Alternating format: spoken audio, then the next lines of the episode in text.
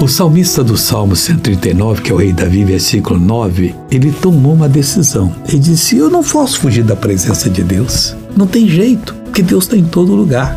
E ele falou: Senhor, se eu tomar as asas da alva, se habitar as extremidades do mar, e continua dizendo outras coisas. Mas por que tomar as asas da alva do amanhecer? Abrigue-se debaixo das asas do Senhor.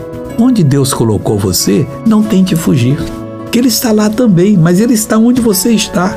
Ele é tão forte onde você está quanto em qualquer lugar. Agora, se você foge onde Ele mandou, Ele não vai lhe abençoar. Você vai ter que voltar onde Ele determinou e ali começar tudo de novo. Amigo, não deixe as circunstâncias mudarem você. Ah, descobrir ouro em tal, ouro em tal lugar, vou para lá. Você já tem mais do que o ouro, você tem Jesus. Você tem capacidade para vencer qualquer batalha. Vamos orar agora? Pai, não queremos pegar as asas do vento, da alva, extremidade do mar, do espaço sideral, em algum planeta. Não, Pai. Onde o Senhor nos colocar, isso está conosco e nós vamos vencer. Essa pessoa agora está entendendo. Não vai tomar o plano do homem, vai assumir o teu plano. Abençoe ela, Pai, em nome de Jesus.